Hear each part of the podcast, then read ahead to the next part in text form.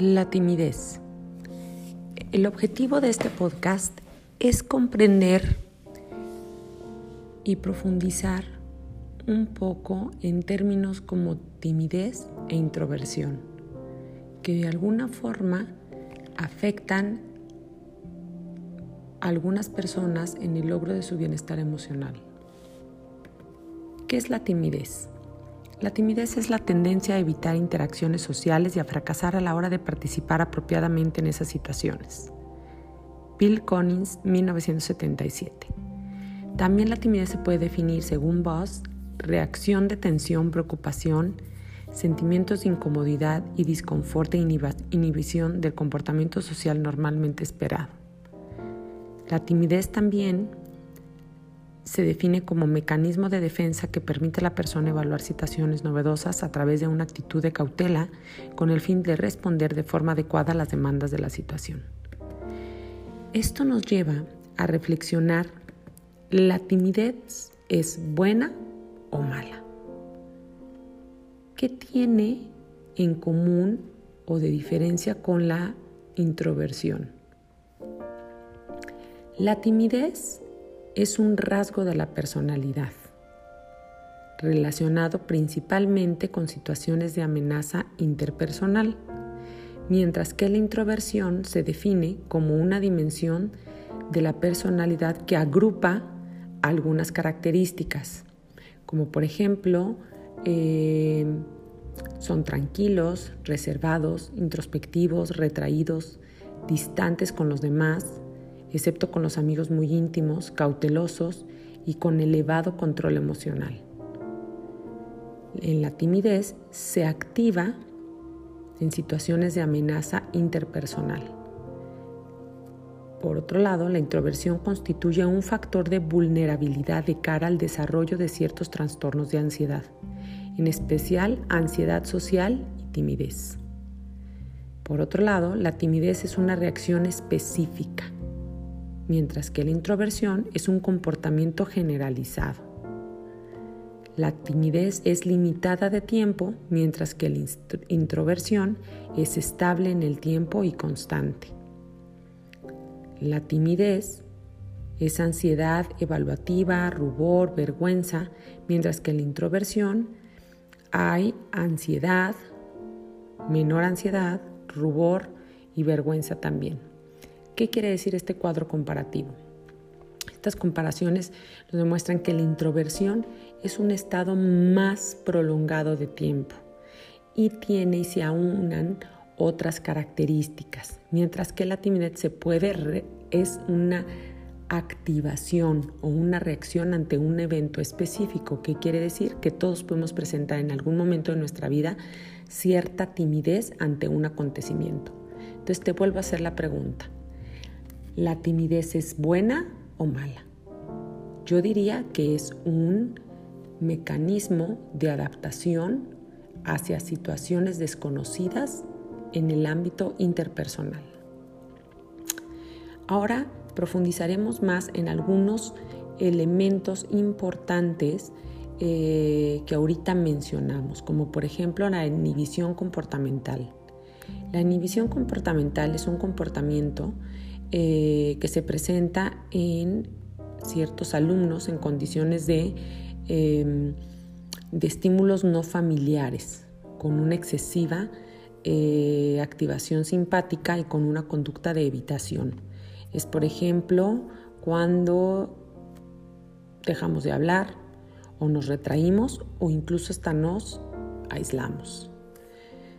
Otro punto importante a a tocar en este tema son los temperamentos infantiles, que algunos de nosotros podremos encontrar en nuestros salones de clase.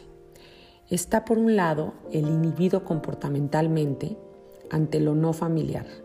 Es un patrón de inhibición social y timidez con eh, cierta presencia de ansiedad, mientras que tenemos al conductual desinhibido, que es la ausencia de conductas de evitación. Tenemos estos dos polos. Y creo que nuestro, en nuestro salón de clases o en nuestro salón virtual podemos identificar algunos que están en algunos de estos dos extremos. Eh, ¿Qué genera estos dos temperamentos? Pueden deberse a diferencias en el sistema límbico, o sea, puede ser que haya alguna diferencia desde la parte neurológica, eh, puede ser también hereditario e incluso puede ser aprendido.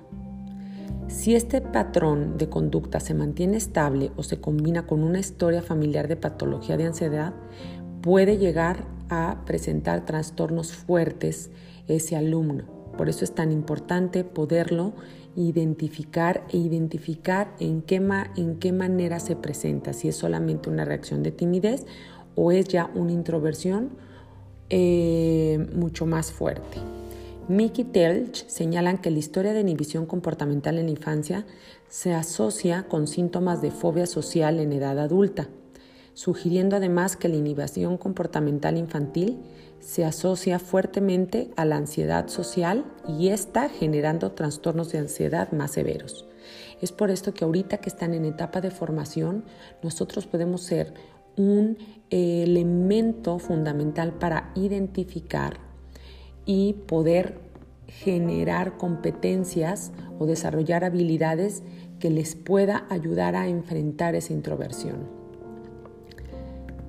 Entonces, eh, la timidez se hereda o se aprende. Ese es también otro tema.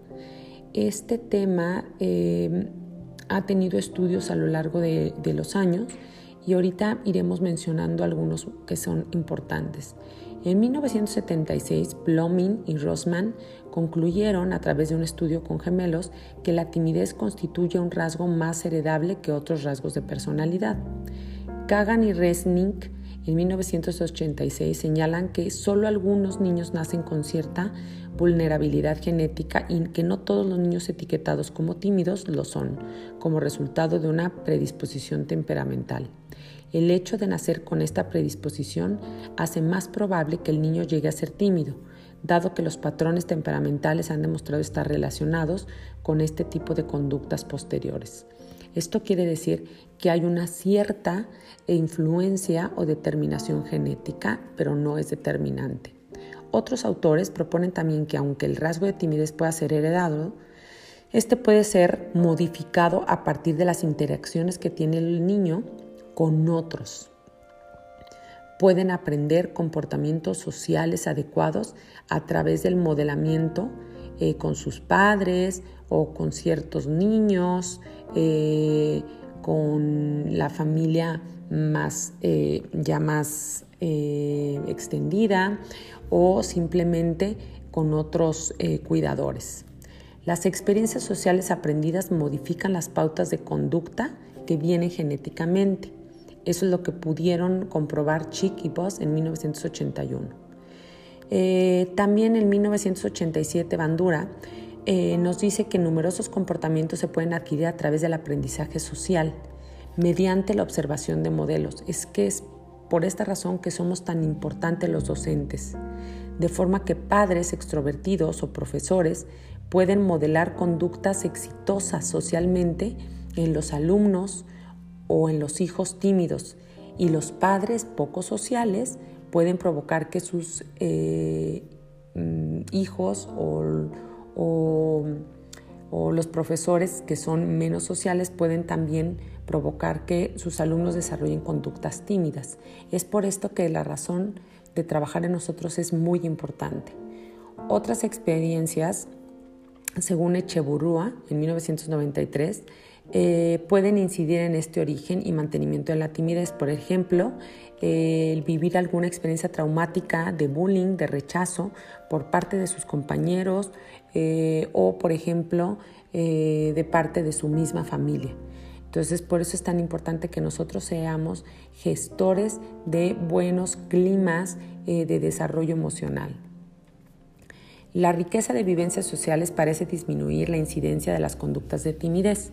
Aquí ahorita les presentaremos dos eh, investigaciones muy interesantes. Por una parte, eh, hay un estudio en el que encontraron una correlación del 80% entre el padecimiento de altos niveles de ansiedad interpersonal en los padres y conductas de timidez en los hijos. ¿Qué quiere decir esto?